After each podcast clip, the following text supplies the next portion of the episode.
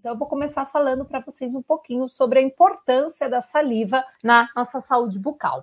Então, a saliva ela tem características químicas, mecânicas, antimicrobianas e imunológicas, que são muito importantes para o funcionamento da nossa cavidade oral e para o controle das doenças.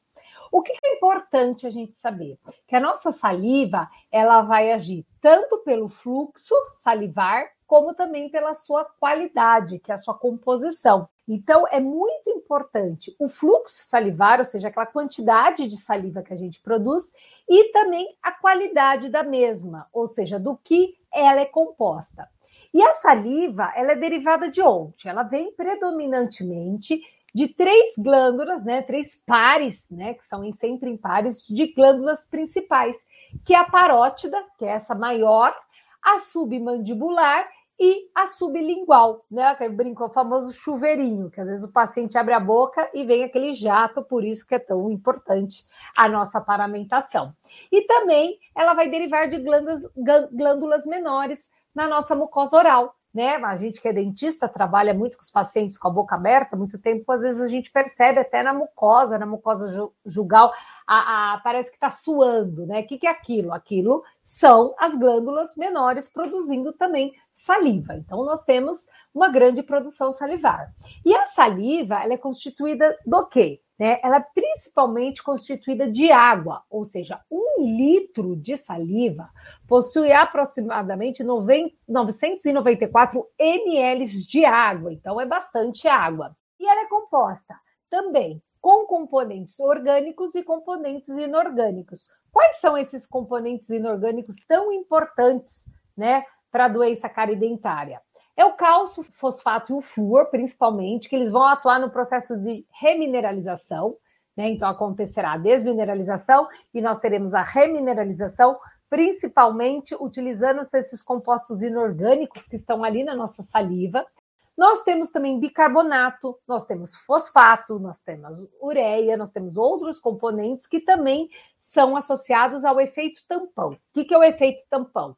É o equilíbrio ácido-base que acontece na saliva. Ou seja, a saliva ela tem essa capacidade de efeito tampão, ela tem a capacidade de tentar neutralizar o pH bucal quando existe alguma alteração. E a gente tem também nessa saliva os componentes orgânicos, que são as proteínas que têm diferentes funções, né? Então, temos várias proteínas, nós temos algumas enzimas, como a amilase, por exemplo. A gente tem algumas proteínas, como a estaterina, e as proteínas que também são ricas em prolinas, que inibe a formação de cálculo dentário, ou seja, pessoas que têm menos dessa proteína, menos prolina, por exemplo, ela vai ter uma formação de cálculo mais intensa e mais rápida. Ela também tem componentes antimicrobianos, como a glutinina, a lactoferrina, a lisozima, e também temos anticorpos, né? Então a saliva ela é riquíssima. A gente sabe que a gente faz muitos testes né? A gente faz teste de DNA, a gente faz teste de Covid, tudo pela saliva, né? Então ela tem, ela também carrega ali os vírus, ela carrega bactérias, ela tem diversos componentes. E ela tem também uma ação antibacteriana. Então, como acontece a ação antibacteriana da saliva? Por meio da lactoferrina, né, que ela vai inviabilizar nutrientes para a bactéria. Nós temos também a lisozima, que é capaz de destruir as paredes de alguns micro-organismos. Nós temos a lactoperoxidase, que vai inibir formação de ácido. Nós temos imunoglobulina A, né? Que então a IgA secretora vai interferir na aderência de alguns micro-organismos.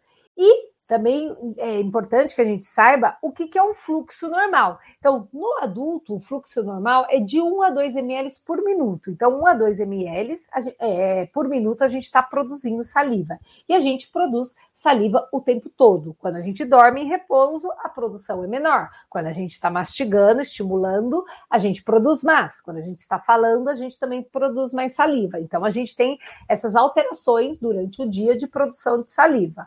Né? Então, ó, tem horas que a gente produz mais, tem horas que a gente produz menos, tá? E quando a gente fala de cárie dentária, o que, que é importante saber? É importante saber que a capacidade tampão da saliva ela vai ajudar a regular, é, é, regular o nosso pH, né? tentar deixar o pH mais neutro para que não ocorra desmineralização. E o fluxo também é importante porque ele ajuda na lavagem da nossa cavidade bucal.